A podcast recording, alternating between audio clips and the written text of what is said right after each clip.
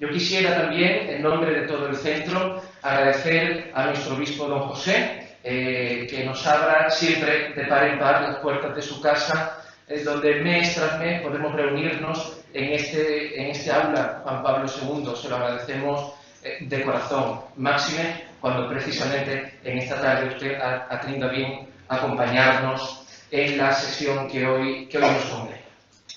Pues bien, eh, todos eh, pienso eh, que estaremos de acuerdo, de algún otro modo, en que este encuentro llega en un momento en que resulta obvia la crisis multimodal, si se me permite hablar así, que está sufriendo, que estamos sufriendo en Occidente. A, nadie, a nadie se le escapa. Una crisis política, una crisis económica, una crisis sanitaria, una crisis moral tan importante como, como la anterior y desde luego particularmente una crisis de fe que eh, mata no solo el cuerpo sino también el alma. Sin embargo, qué oportuno que eh, estos días eh, se ha hablado mucho, mucho de cierto pasaje del discurso preparado por Benedicto XVI para el encuentro de la vigilia de los jóvenes en la JMJ de 2011 y que eh, el hermano en el episcopado de don José Rico, eh, Monseñor José Ignacio Munilla, ha traído a colación en sus redes sociales hace muy pocas horas. Y dice así ese brevísimo fragmento. No tengáis miedo al mundo, ni al futuro, ni a vuestra debilidad. El Señor os ha otorgado vivir en este momento de la historia, para que gracias a vuestra fe siga resonando su nombre en toda la tierra. Menuda responsabilidad. Y la pregunta surge de inmediato. ¿Estamos preparados para ello? Porque la impresión primera es que pareciera que los cristianos estamos recluidos en nuestro particular rincón del llanto, ¿eh? allí esperando a verlas venir. ¿Es este el desafío al que nos llaman los santos padres? ¿A quedarnos de lado? Pues no, desde luego que no. Pero ¿queda por tanto algún resquicio de esperanza entre nosotros, los cristianos, a partir del cual podamos sobrevivir en el más amplio sentido del término de esta crisis que nos aflige? Bien,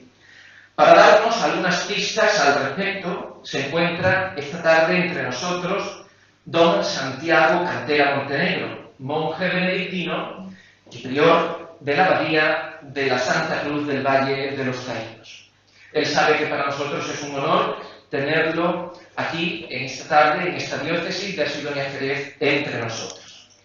El padre Santiago Cantera es doctor en Historia por la Universidad Complutense de Madrid y como sus hermanos, don Enrique y doña Margarita, se especializó en historia medieval, llegando a ejercer la docencia en dicha materia en nuestra Universidad San Pablo CEU de Madrid.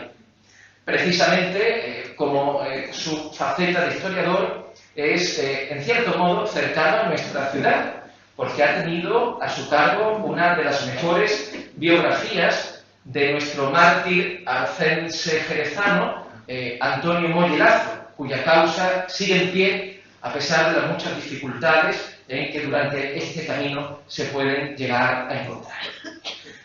Pues de no haberle llamado el Señor por el camino de la vocación, ingreso en la orden benedictina, a buen seguro hoy sería el catedrático de Historia Medieval de nuestra Universidad San Pablo CEU de Madrid. Eh, pero por suerte, y digo por suerte, le hemos ganado para el bien de nuestras almas y no solo para el de nuestras letras. De hecho, desde el año 2014 es, como decía, el prior de la Abadía del Valle. Y además son múltiples sus intervenciones a favor de la verdad con mayúsculas. Eh, sí, eh, entiéndanme, el padre Cantera es esa figura egregia del mundo católico español que adivinando precisamente el tema de nuestro Congreso de Católicos y Vida Pública de este año, se ha posicionado en contra de la corrección política irracional y ha trabajado y trabaja incansablemente para salvaguardar el honor de la Iglesia, en una situación en la que muchos, incluso algunos de los que no se esperaba, están de perfil. Este nuevo, perdón, Tomás Becket del siglo XXI se puede decir que está rodando una nueva película histórica, que si bien ya no dirigida por Peter Glenville, pero auspiciadas, eso sí, por infinidad de almas comprometidas con Cristo, las generaciones futuras verán y apreciarán sin cesar como una obra colosal de responsabilidad para con Dios y para con la Iglesia. Es este el contexto en el que el padre Cantera eh, se nos presenta esta noche, pues en su condición de historiador, de monje, de prior, de defensor eclesia, tiene en su haber unas claves que a todos nos pueden resultar sumamente interesantes en nuestra vida de fe. Crisis y esperanza de la civilización occidental es el título de su conferencia.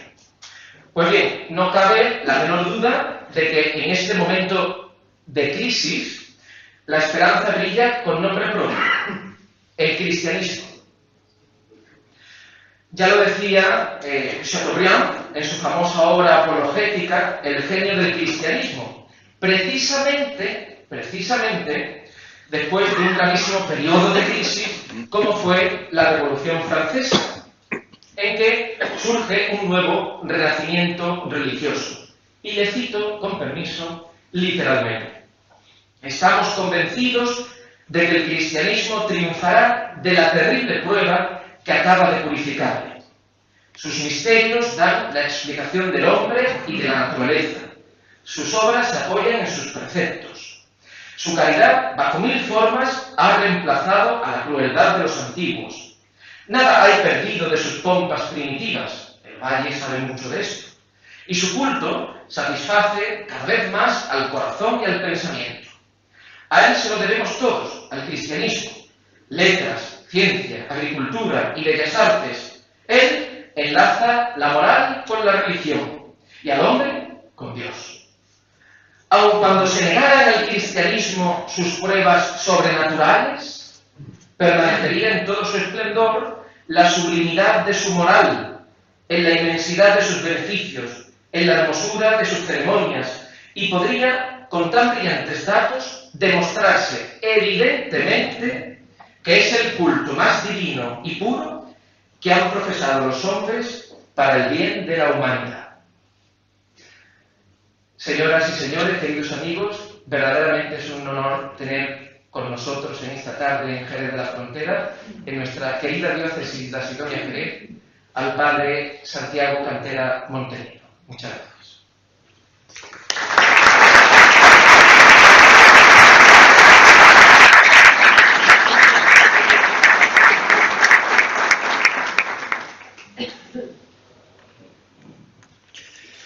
Muchas gracias por estas palabras de presentación llenas de cariño y afecto y bueno, casi me pongo un poco colorado eh, por, el, por ese afecto mostrado y por palabras que realmente tampoco merezco, ¿no? Simplemente en algunas cosas que me ha tocado, pues he actuado conforme a lo que he considerado que era mi deber, eh, mi conciencia como católico y como prior de la, de la abadía y puesto ante, ante Dios y a lo que ante Dios y la historia en ese momento eh, creía que correspondía hacer. Muchas gracias por estas palabras de afecto, de verdad, y de, en esta presentación. Muchas gracias a eh, don José, Monseñor Rico Pavés, a quien tengo un afecto eh, profundo desde que nos conocimos ya hace algunos, algunos años y nos impartió ejercicios espirituales en nuestra comunidad eh, demostrándonos su carácter cercano, eh, afable, eh, entrañable y, además su, altura doctrinal y pastoral y espiritual. Y por eso les digo que de verdad creo que ha sido un regalo de Dios para, esta diócesis, pues que, haya sido nombrado el actual obispo de la misma. Me vincula desde luego también a, Jerez, bueno, el, afecto a la Asociación Católica de Propagandistas, de la que fui miembro poquito tiempo antes de ser monje, y, desde luego un agradecimiento también a doña Consuelo García por todas las gestiones que ha hecho para que pudiera venir aquí. Me vincula, digo además, a, Jerez eh, un afecto especial a la ciudad, como han señalado, eh, por la figura de Antonio Molle, también conocía a don Sixto, que fue compañero suyo y conoció bien eh, todo el tema de su martirio, y la vinculación a la Cartuja, a la Cartuja de Jerez, que fue parte de mi tesis doctoral sobre la, orden de los cartujos en España en los siglos XV y XVI, y recuerdo con cariño aquellos cartujos que me atendieron don Pedro Moreno de la Cova, el, prior, don Luis María León, el procurador, ahora uno en Corea, otro en, Brasil, dando vida a nuevas cartujas. A don Gerardo Posada, también biógrafo de San Bruno, con quien me carteé, no lo conocí personalmente. Eh, y a, varios amigos de estudios cartujanos, algunos de los cuales, como Juan Mayor, tengo aquí presentes. Y desde luego también a las hermanas de Belén, que me han acogido pues, con toda caridad y hospitalidad eh, de signo cartujano y de signo de su propia congregación. Y que además eh, pues, fue una alegría saber que cuando marchaban los cartujos fueran precisamente ellas quienes les sucedieran de tal manera que la, presencia del espíritu de San Bruno continuase en la cartuja. Y como decíamos hoy al mediodía, en vez de convertirse en un hotel o en un museo eh, civil, haya mantenido su carácter eh, de monasterio, de vida monástica, su carácter sacro, que enriquece la vida de, de Jerez desde que don Álvaro Bertos de Valeto, en finales del siglo XV, trajera aquí a los hijos de San Bruno.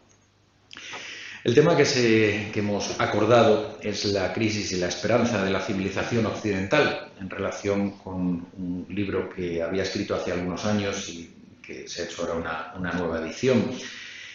Y en relación con lo que creo que es evidente, o se va haciendo cada vez más evidente, aunque no siempre se quiera ver, que es el hecho de la crisis real de nuestra civilización occidental. De hecho, eh, en este mismo año, en estos años últimos, podemos haber constatado una serie de datos que han hecho evidente esta crisis.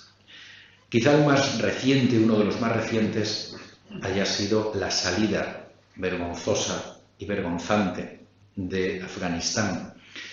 eh, que aunque desde los ámbitos políticos estadounidenses, españoles y otros se haya querido vender como una magnífica operación de evacuación, ciertamente en eso pues ha habido algunos aspectos eh, admirables por parte de, los militares y de algunos diplomáticos,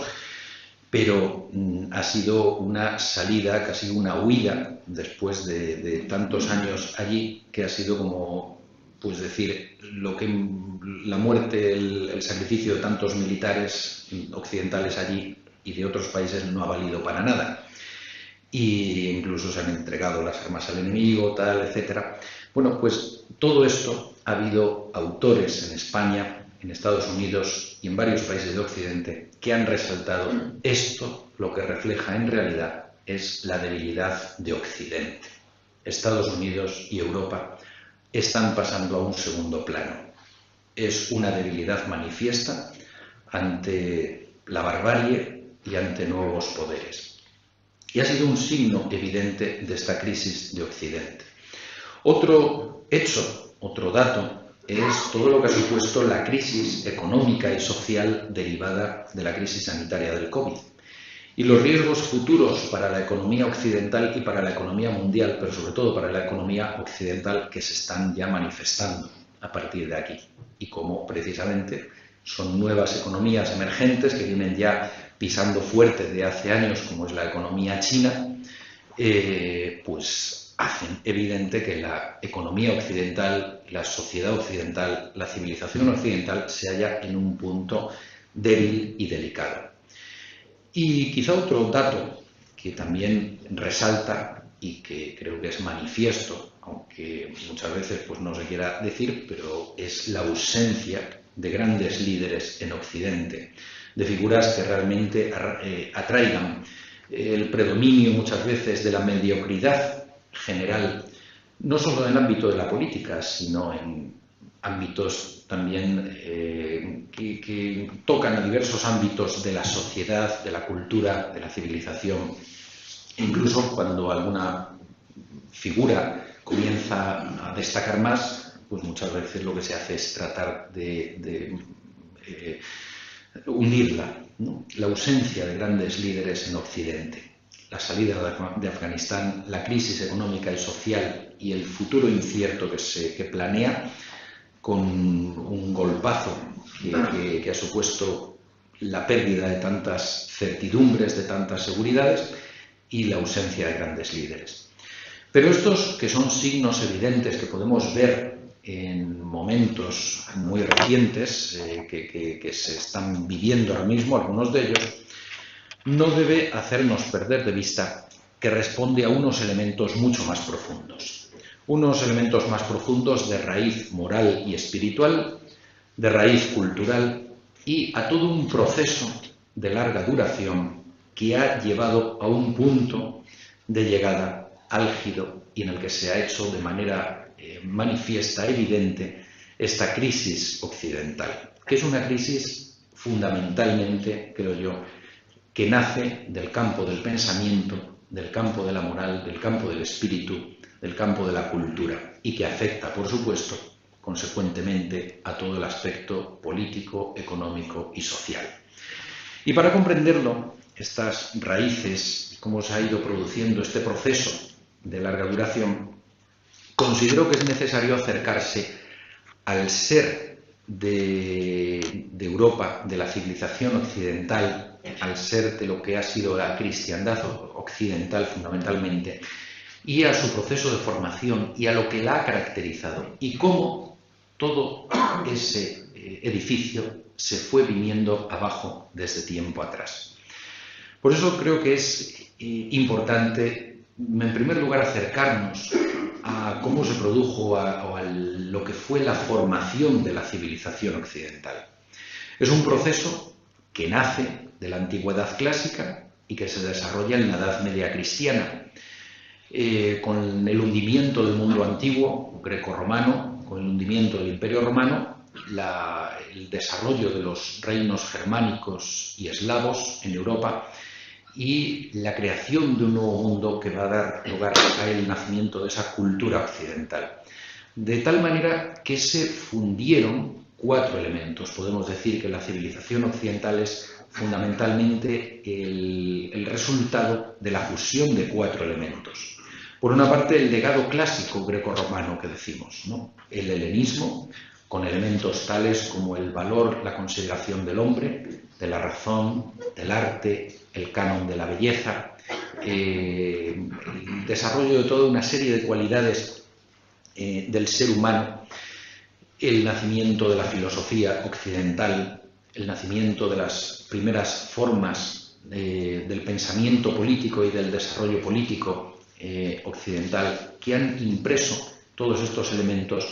eh, unos elementos configuradores de la cultura y de la civilización occidentales a lo largo de los siglos, e incluso a nivel mundial. El helenismo y junto con él el romanismo, podemos decir, los elementos que aportó Roma, el derecho, el sentido de la ley, el sentido de la norma, de la regla, el valor de la ciudad, el, el valor del, ciudadano, el valor del, orden, de la autoridad,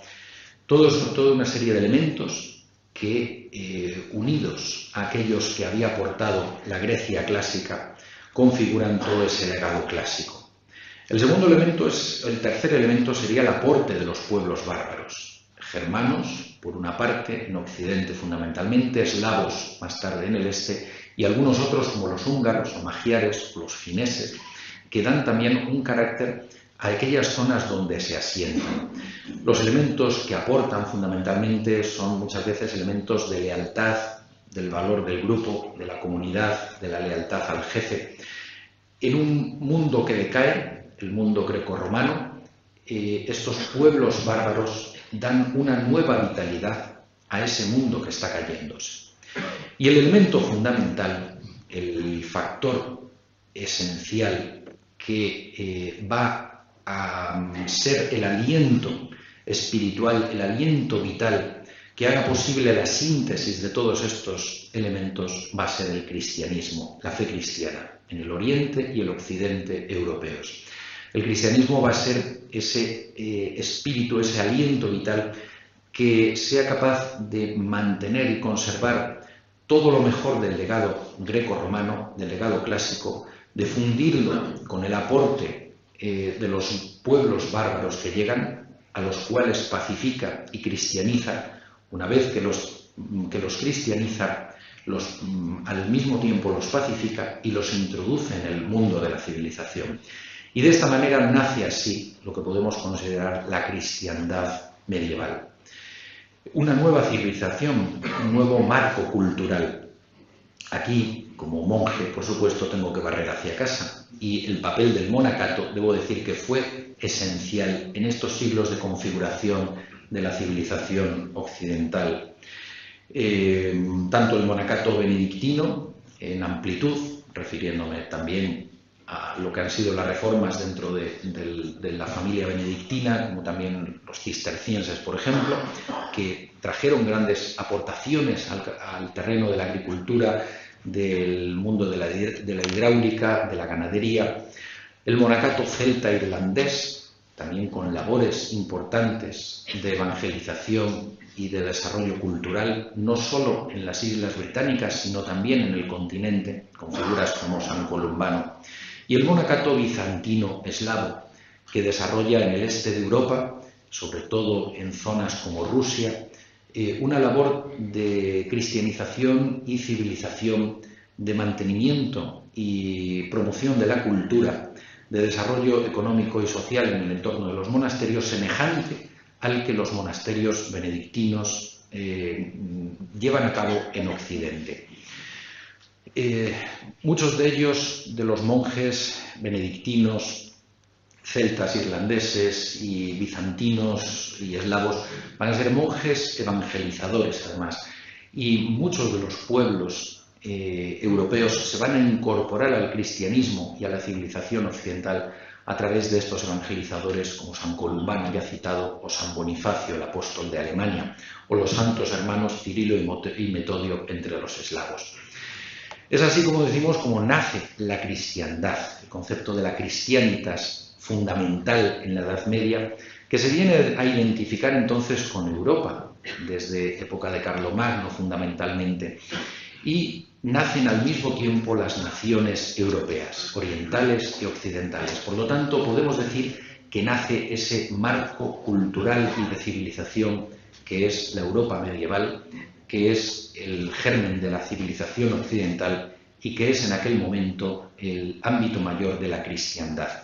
En esos dos pulmones de Europa que diría Juan Pablo II, que dan vida a Europa, el Oriente y el Occidente cristianos, Europa respira con dos pulmones, Oriente y Occidente, los dos cristianos. Y a partir del siglo, finales del siglo XV y en el XVI, sobre todo, a partir del finales del 15 y del 16, este ámbito de cristiandad, como diría Camoens, que tenían, hacían los hispanos, eh, entre los cuales incluía a los portugueses, eh, se, se, dedican a hacer cristiandades, es decir, a extender la cristiandad y configurar nuevas cristiandades en otras partes del mundo. Es así como se difunden las Españas de aquí, se difunden a las Españas de ultramar y cómo se van integrando en la cristiandad nuevos ámbitos de territorios, de culturas, de culturas mestizas de lo hispánico y de lo indio.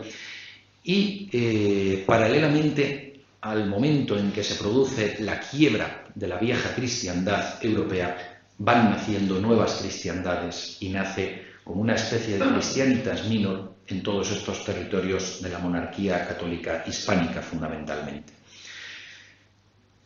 Creo que podemos señalar cuatro eh, factores o puntos clave de lo que eh, podemos decir que es el mensaje de esta Europa cristiana. El primero de ellos sería la centralidad de Dios, la centralidad de Dios. Y Cristo como el eje de la historia, como el Salvador universal de todos los hombres. El hombre medieval es un hombre que tiene clara eh, la centralidad de Dios. Si Dios es el creador y ha enviado a su Hijo como Salvador del mundo, realmente al hombre se le puede comprender desde Dios y el hombre tiene que apuntar hacia Dios. Esto lleva de la mano, por lo tanto, un segundo elemento que es una visión trascendente de la vida, una visión trascendente de la vida, del mundo, de la historia,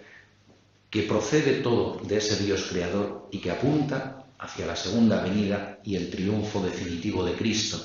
Cristo es el eje de la historia. El hombre eh, apunta hacia la meta de la eternidad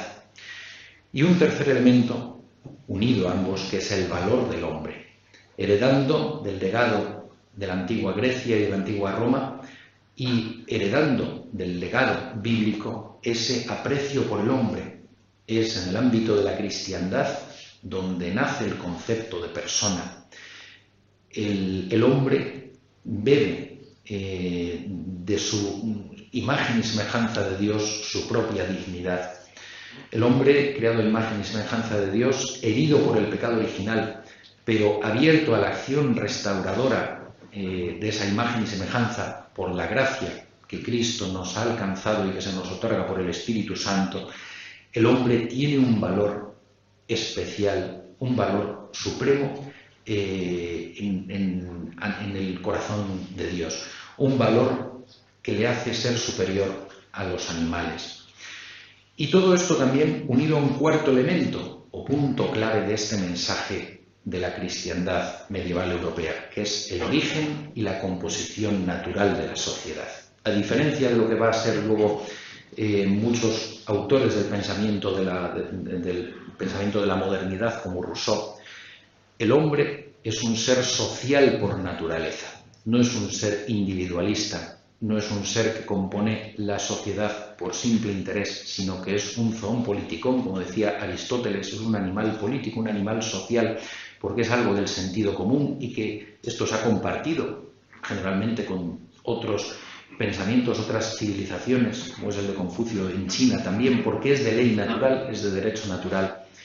y ese eh, origen y composición natural de la sociedad se manifiesta en que la sociedad se articula también en unos cuerpos intermedios entre el poder que la eh, articula desde arriba, que, la ordena desde arriba, y el hombre en cuanto ser individual. Eh, cuerpos naturales que reflejan la familia, los gremios y asociaciones profesionales, una composición orgánica de la sociedad. Bueno, pues estos elementos, la centralidad de Dios, la visión trascendente de la vida, el valor del hombre y el origen y la composición natural de la sociedad, van a eh, ir poniéndose en duda, van a ir entrando en quiebra a lo largo de los siglos de la modernidad, pero con unos precedentes que eh, ya se desarrollan en ocasiones en algunos pensadores medievales, como puede ser el propio Pedro Abelardo o posteriormente Guillermo de Ockham, Wycliffe y otros pensadores que van a llevar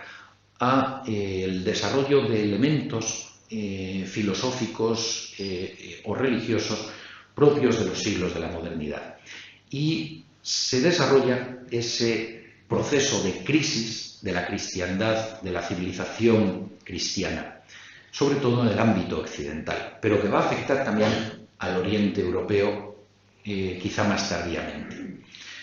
Podemos señalar una serie de rupturas o quiebras en la cristiandad europea. La más llamativa, y que desde luego produce una ruptura política y en, el ámbito de la unidad cristiana, en el ámbito de la unidad de la Iglesia, es desde luego la reforma protestante. La reforma protestante, eh, además con la aplicación de los, del, principio de cada eh, ellos regio, ellos religio,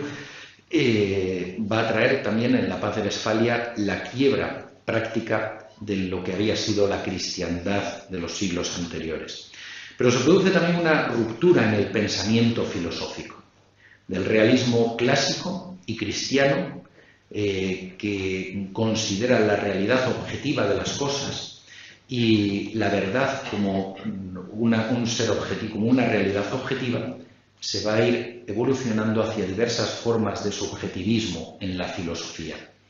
con algunos precedentes, como decía ya, entre algunos de los filósofos y pensadores medievales. Pero esto se produce sobre todo a partir del siglo XVI. Se produce también una ruptura en la visión de la vida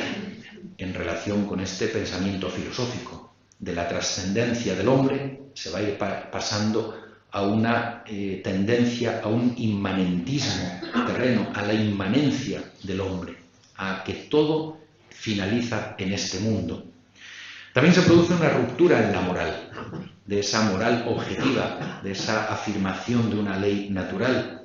que pensadores como el padre Vitoria y la Escuela de Salamanca van a seguir afirmando y desarrollando en amplitud, buena parte de la escolástica, de la segunda escolástica española, se va a pasar, en cambio, en otros ámbitos, a una ética subjetiva, autónoma, como afirmará Kant, o del Estado, a la razón de Estado. Y esto se manifiesta también en una ruptura en el pensamiento político y en la aplicación de la política. De las formas de monarquía o de otras formas políticas clásicas, moderadas, limitadas, se va a ir evolucionando hacia el Estado absoluto, hacia los diversos totalitarismos. También el totalitarismo liberal, que pese a su forma democrática, contiene muchos elementos en ocasiones de totalitarismo, como el propio Rousseau manifiesta, padre, uno de los padres del liberalismo, manifiesta en el contrato social. Nos encontramos aquí con el pensamiento de Maquiavelo, de Spinoza, de Hobbes, con el de Villatán, con el superestado y la concepción negativa del hombre, de origen protestante el hombre es un lobo para el hombre, de Calvino en sus aplicaciones políticas en la ciudad de Ginebra, que establece un totalitarismo de signo teocrático, de Bodino en Francia o de Hegel,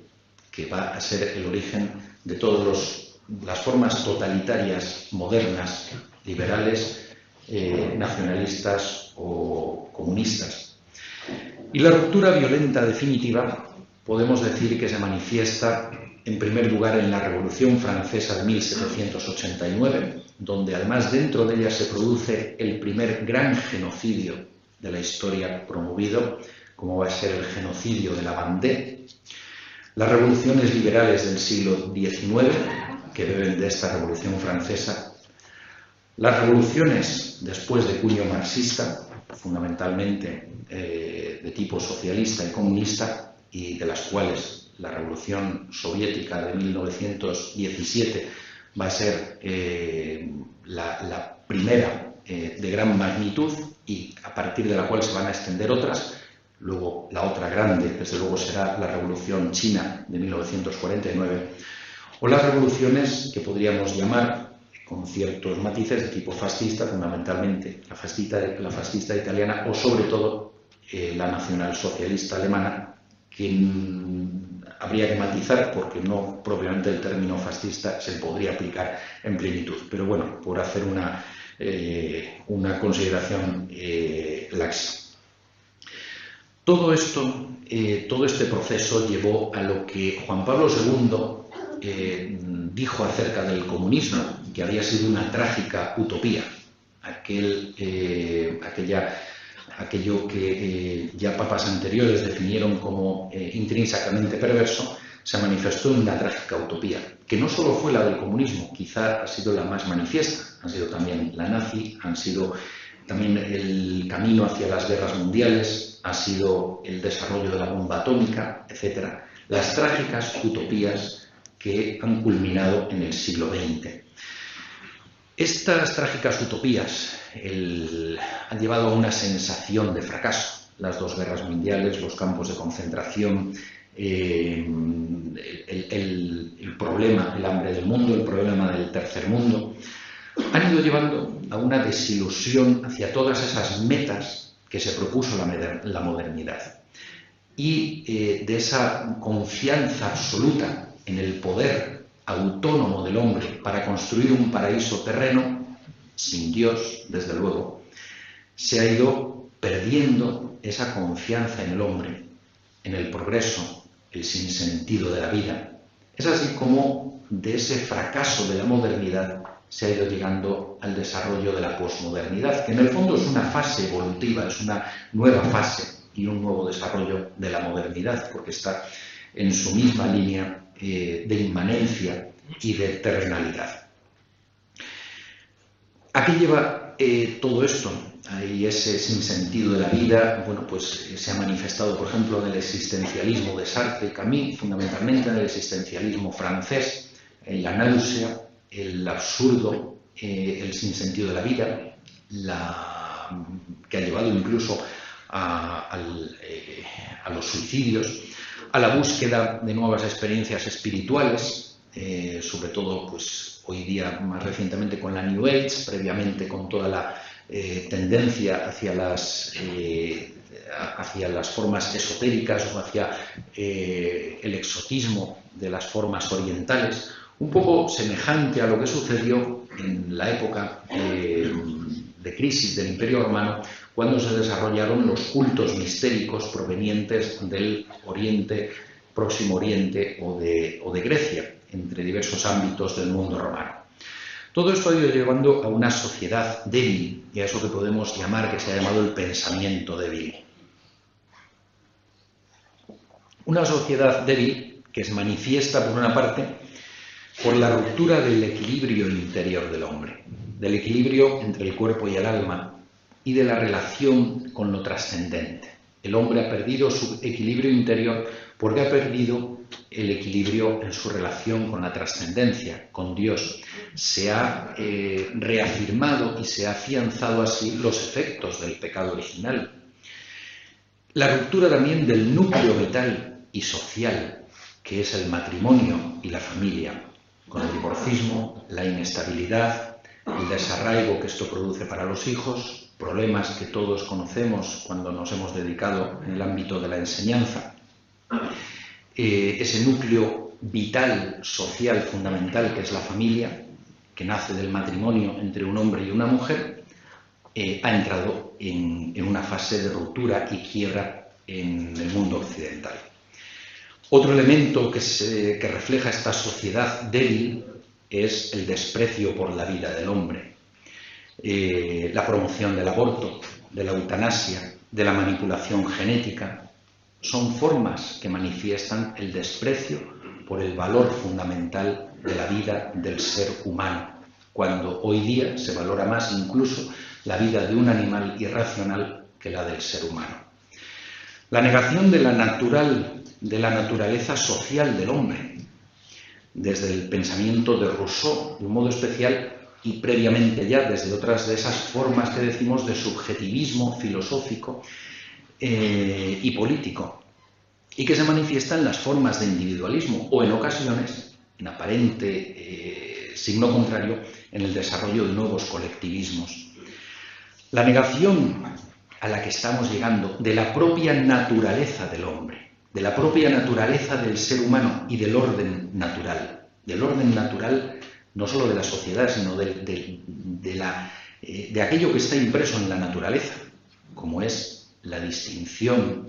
complementaria del hombre y de la mujer, del varón y de la mujer, de lo masculino y de lo femenino, la negación de ambos elementos por medio de la ideología de género,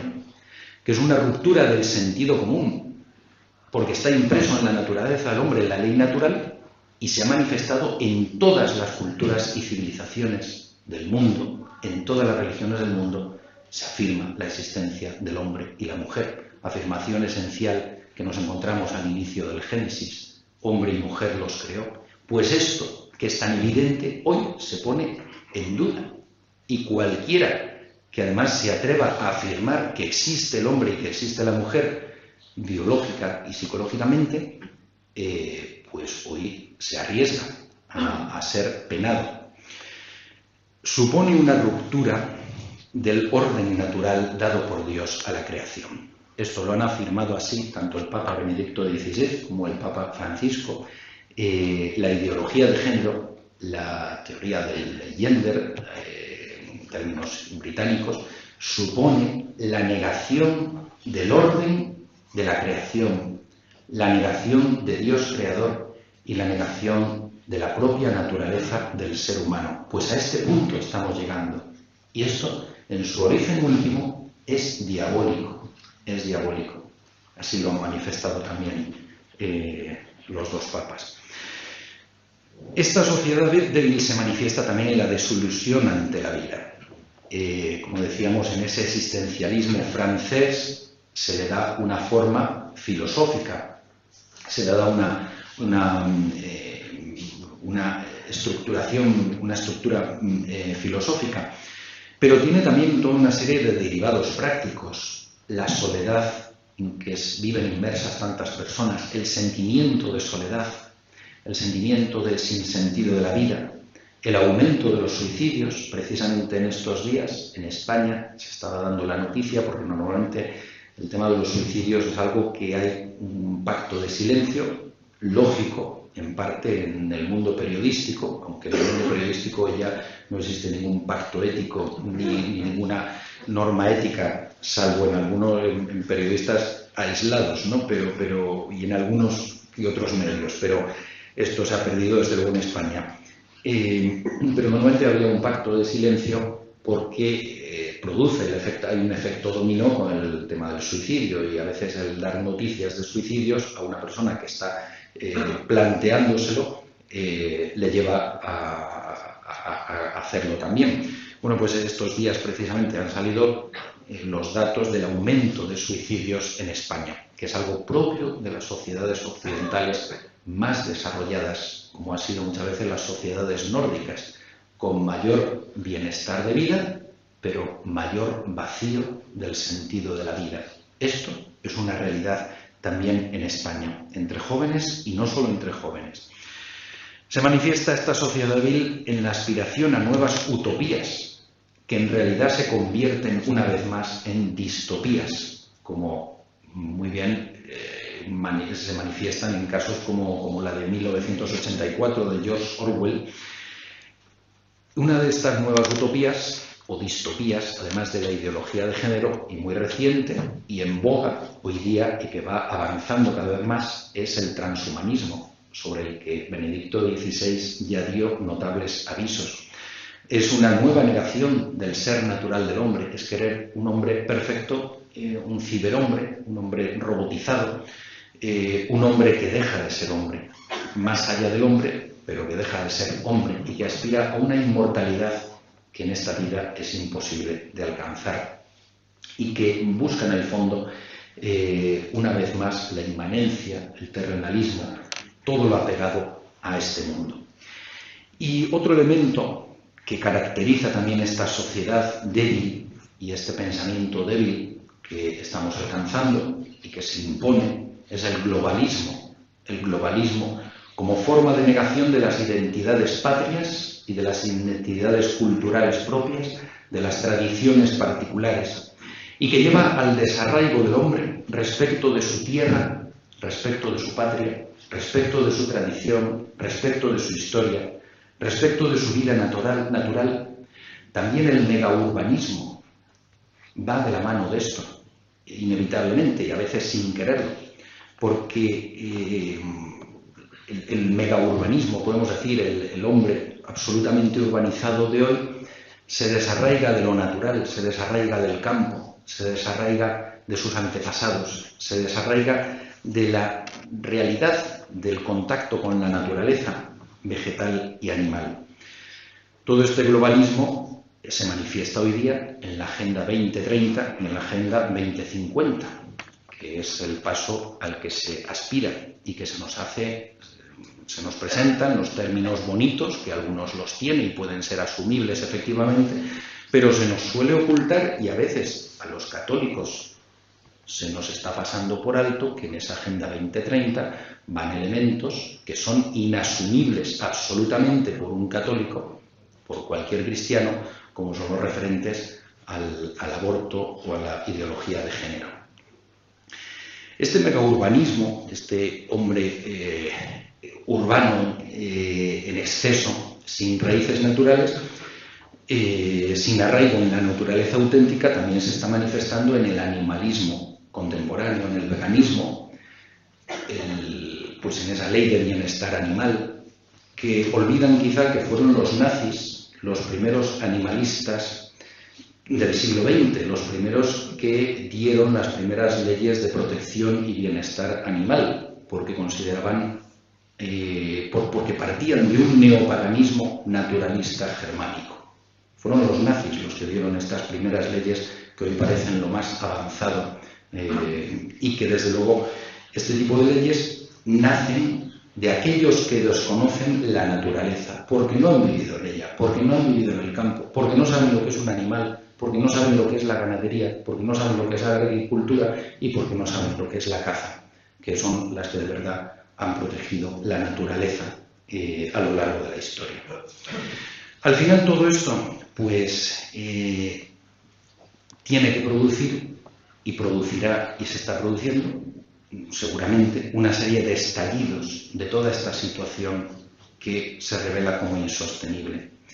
Y un elemento añadido de toda esta crisis, me voy alargando ya un poco de más, pero ya voy camino de concluir, es eh, un, elemento añadido que se ha dado en muchas crisis de civilización y desde luego se da en la nuestra hoy día, y podemos encontrar el paralelo con la, eh, con la crisis del mundo romano, son las avalanchas migratorias. No obstante, debiendo establecer unos paralelos y unas diferencias con lo que sucedió en la caída del Imperio Romano y lo que está sucediendo hoy en Europa. El Imperio Romano, como referíamos antes, penetraron en, el mundo romano y después también en la Europa Oriental pueblos bárbaros, germanos o eslavos, que eh, acabaron siendo eh, incorporados al mundo de la civilización clásica en virtud del cristianismo. Se crearon, se pacificaron sus pueblos, se les dio eh, un aire civilizador y nació una nueva cultura y una nueva civilización, sobre todo porque asumieron el cristianismo. Y hubo una fusión de lo greco-romano con eh, lo eslavo y lo germánico. Hoy día, en cambio, en esta avalancha migratoria hay sobre todo dentro de ella un elemento que, es que no se integra, no se ha integrado nunca en otras sociedades, que es el elemento islámico.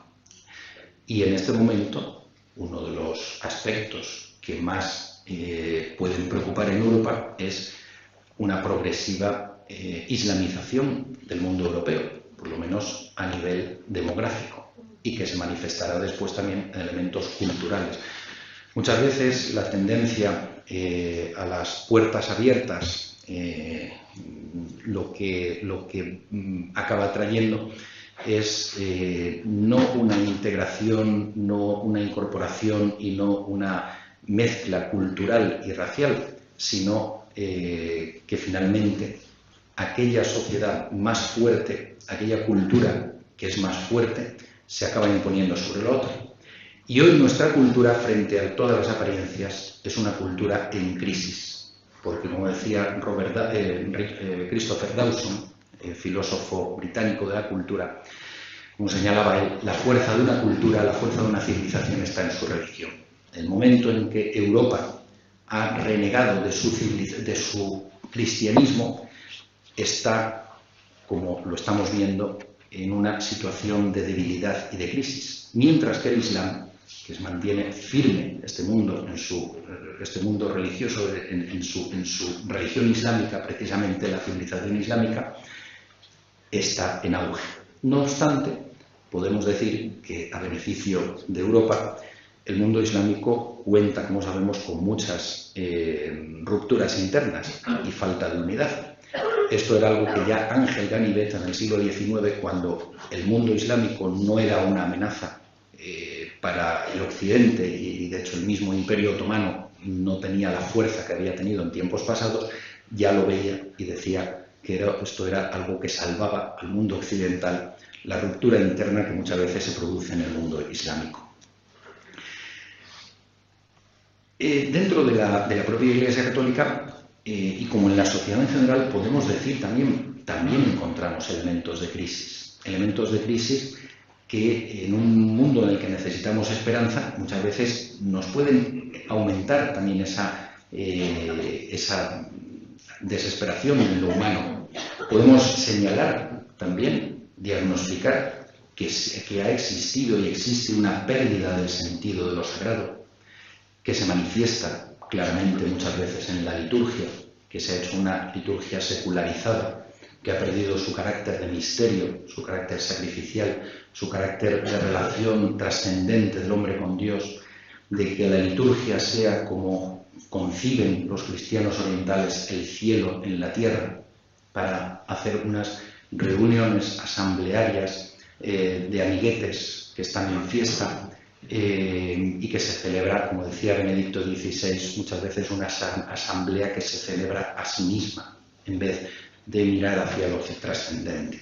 Unido a esto, y en la sociedad en general, se produce una, se produce una pérdida de la conciencia de pecado, algo que han ido señalando los papas del siglo XX, de modo especial Juan Pablo II incidía mucho en ello. La secularización, el riesgo que tenemos muchas veces de secularizar el mensaje de salvación de Cristo para ofrecer en cambio un mensaje adaptado al lenguaje del mundo de hoy, del globalismo, de la ecosostenibilidad, de un pacifismo barato, de un sincretismo religioso, neonóstico, tenemos el riesgo en la Iglesia Católica de eh, querer agradar al mundo de hoy y querer llegar al mundo de hoy eh, acogiendo valores del mundo de hoy que eh, no son fácilmente cristianizables. La crisis sanitaria y económico-social del COVID podemos decir que ha debido ser, debió ser una ocasión para la reflexión profunda, para la meditación profunda, para un aldabonazo para la conciencia de eh, cada persona y de las sociedades en general. Pero lamentablemente muchas veces se ha aprovechado poco. En vez de plantearse el sentido trascendente de la vida y de la muerte, en vez de plantearnos lo que es el hombre y hacia dónde apunta el hombre, y el, porqué de la enfermedad, el porqué de la muerte y por lo tanto el porqué de la vida y cómo plantearnos la vida para afrontar una buena muerte, nos hemos ceñido únicamente, e incluso dentro de la Iglesia muchas veces, a normas sanitarias, a una preocupación higiénica y hemos olvidado lo fundamental.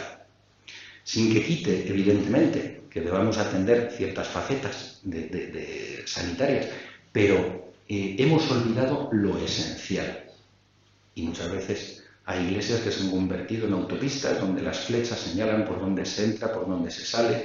eh, todos son normas higiénicas, pero se olvida de recordar, entre otras cosas, pues las normas espirituales para la adecuada comunión, como el hecho de estar en gracia de Dios, sin pecado mortal.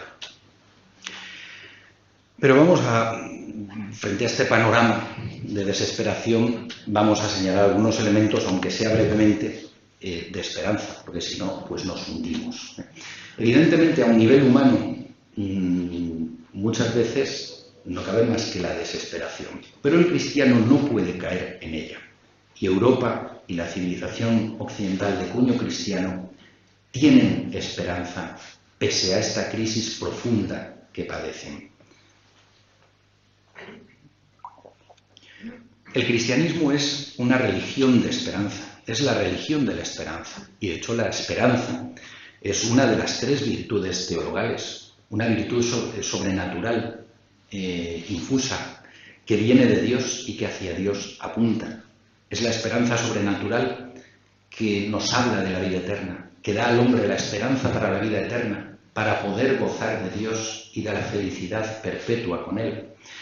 Y que a partir de ahí también infunde al hombre esperanza para la vida presente, para la vida terrenal, para poder mejorar él mismo en sus virtudes y poder esforzarse también en construir también una sociedad mejor dentro de los límites que esto siempre tiene porque estamos heridos por el pecado original.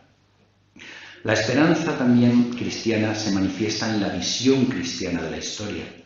San Agustín y otros padres de la Iglesia eh, posteriores que configuraron eh, una primera filosofía o teología cristiana de la historia, señalaron dos elementos esenciales que se dan a lo largo de la historia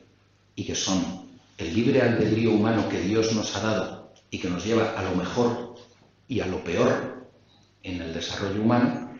pero también la providencia divina que respetando este libre albedrío muchas veces nos saca del atolladero y sabe sacar bien del mal y encauzarnos de nuevo eh, por el buen camino. Y la providencia no nos abandona. Esta es la enseñanza que San Agustín ofreció, por ejemplo, a los hombres de su tiempo ante el saqueo romano, ante el saqueo, perdón, eh, de los godos de Alarico en el año 410, cuando escribió a partir de ahí su gran tratado La ciudad de Dios de Civitate Dei, la providencia divina permite el mal, no lo desea, pero lo permite, y saca bien del mal, y encamina al hombre hacia el bien de Dios. Y la providencia no nos abandona y no abandona a su iglesia. El Espíritu Santo actúa en el hombre individual, en el hombre personal y en la historia. Y el triunfo final será siempre de Cristo. Al final, la segunda venida de Jesucristo hará que su triunfo final sea siempre de Él. Acabamos de celebrar la fiesta de Cristo Rey, Jesucristo Rey eh, del universo. Pues su reinado definitivo será, desde luego, eh, a partir de, su parusía, de su segunda venida. Debo decir, como comentaba hoy en la comida con el, señor obispo y con algunos de los miembros de la CDP, que cuando escribí este libro que les comentaba, reconozco que veía algunos elementos más de esperanza que hoy día, eh, a nivel humano. Mm, y como que han vuelto nuevos tiempos de crisis, incluso pues, dentro de, de, de nosotros, de los católicos, ha aumentado quizá la confusión eh, hay una confusión reinante muchas veces, eh, una desorientación, pero sigue habiendo signos de esperanza en la Iglesia y en el mundo y en el Occidente. Por darles algunos de estos signos para concluir, que creo que podemos mm, valorar. Uno es, eh, yo por, para mí personalmente, es una mirada que podemos y creo que debemos echar hacia la, hacia la Europa oriental hacia la Europa oriental de hoy, hacia países como Polonia, Hungría, Eslovaquia, lo que se llama el eje de Visegrado, o Rusia. No me refiero tanto a elementos políticos como a elementos de estas sociedades que a veces evidentemente se manifiestan también en lo político. Y dejando a un lado elementos inquietantes y de choques, incluso entre algunos de estos países, por políticas exteriores, incluso enfrentadas por elementos políticos, eh, y no todo Oriente, porque podemos afirmar que Rumanía, por ejemplo, vive un proceso de secularización y descristianización creciente y fomentado desde poderes políticos y mediáticos semejante al que hemos ido viviendo en España o al que también ha ido viviendo Irlanda, una sociedad tradicionalmente muy religiosa, profundamente católica, la isla de los santos, como se le denominaba, que sin embargo hoy está desconocida y cada vez más. Pero eh, podemos encontrar elementos de esperanza desde la sociedad polaca, una sociedad que, aunque también va perdiendo mucho, eh, se mantiene con unas profundas convicciones religiosas, herencia en gran medida de Juan Pablo II, herencia de su resistencia frente al nazismo y el comunismo y del sufrimiento del Calvario de Polonia, herencia de figuras como el padre Popielusco o San Maximiliano Kolbe, de grandes santos como Santa Faustina, con el mensaje que recibió de la misericordia divina, que es un mensaje de esperanza para tiempos duros y de crisis y de dificultades, y que Juan Pablo II, San Juan Pablo II precisamente, quiso infundir la esperanza en la misericordia divina ante eh, los avatares del mundo de hoy. La sociedad húngara, una sociedad que está viendo crecer su natalidad, porque está viendo también aumentar de nuevo su sentimiento religioso, sus convicciones religiosas eh, y el reconocimiento en su constitución de lo que es la tradición cristiana de Europa. San Esteban eh, pacificó al pueblo magiar y eh, se convirtió así en un centro cristiano profundo dentro de Centro Europa. Y así lo han resaltado recientemente. Hungría ha resistido muchas veces a matares venidos del exterior desde la fe cristiana y hoy mismo lo ofrece también frente a la ideología de género. El mundo ruso también, el mundo ruso acabó de venir de Rusia. En estos tres ámbitos, eh, Polonia, Hungría, Rusia, muchas veces eh, mm, tenemos una imagen negativa que se nos transmite desde los medios de comunicación occidentales y cuando uno visita estos países se encuentra algo absolutamente distinto. Eh, se encuentra un desarrollo económico-social y una afirmación de su tradición cristiana y patria. La sociedad rusa, que he visto, ha sido una sociedad que ha vuelto a sus profundas raíces religiosas después de 70 años de ateísmo impuesto. Una sociedad que ve crecer los monasterios con cientos de monjes. Una sociedad que vuelve al culto, que quiere restaurar las iglesias que fueron arrasadas, las cruces que fueron derribadas, esto me suena. Eh, una Rusia que el mensaje de Fátima, de la Virgen Santísima de Fátima, nos habla también del puesto que tiene en momentos actuales y del futuro. Eh, o incluso en un, místico ruso, Silvane Latonicas, eh, santo para los ortodoxos, que habla también de este papel de Rusia como luz también en momentos de dificultad. Ex oriente lux se suele decir, y sigue eh, habiendo allí vocaciones en Polonia, en Hungría, en Eslovaquia, cuando en Occidente muchas veces se hunde, en estos países sigue habiendo. Y un elemento más, y termino ya, son las resistencias que en Hispanoamérica, en el mundo hispánico, se siguen ofreciendo ante la acometida de esta agenda globalista. Eh, pese a, los intentos machacones, insistentes, de imponer esta agenda globalista, de imponer el aborto, la ideología de género en muchos países de Hispanoamérica, pese a toda la agenda que también por su parte tiene el llamado Foro de San Paulo, en Hispanoamérica sigue habiendo la resistencia no ya de poderes políticos, sino de la sociedad que sale a la calle y que se niega a que se le impongan estas medidas que son ajenas a su tradición cristiana y al sentido común en muchos de los países de Hispanoamérica. Pese a la imposición, sigue habiendo mucha resistencia y esto es un signo de esperanza. Y la Virgen de Guadalupe, desde luego, patrona de México y emperatriz de las Américas, tiene aquí también su papel. En final, eh, finalmente, lo que ante todo, eh, estos son algunos signos de esperanza que quisiera resaltar, pero un poco a un nivel humano, pero sobre todo nuestra esperanza, como decía, debe ser una esperanza sobrenatural. Y debemos poner nuestra esperanza fundamentalmente también en la Virgen Santísima, Nuestra Señora de la Merced, patrona de, Jerez. La Virgen Santísima eh, la Virgen de la Merced, que no abandona jamás a sus hijos. Ella nos atraerá la luz y la fuerza, aun cuando humanamente tal vez no veamos ni un atisbo de esperanza, porque ella fue la que eh, al pie de la cruz y en los momentos del sepulcro, ella mantuvo la fe y la esperanza de la Iglesia. Cuando los apóstoles entraron en la desesperación y todos los discípulos eh, habían perdido la esperanza, no veían ya el sentido, estaban estupefactos ante la muerte de Cristo.